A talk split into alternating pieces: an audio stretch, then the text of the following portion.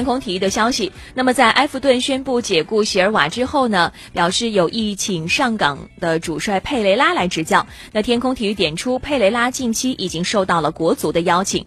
佩雷拉本赛季率领上港获得了中超第三名。天空体育表示他表示愿意考虑来自于埃弗顿的报价。据悉目前上港也在考虑续约佩雷拉。如果合同敲定的话那么佩雷拉在上港的年薪会达到三千万英镑。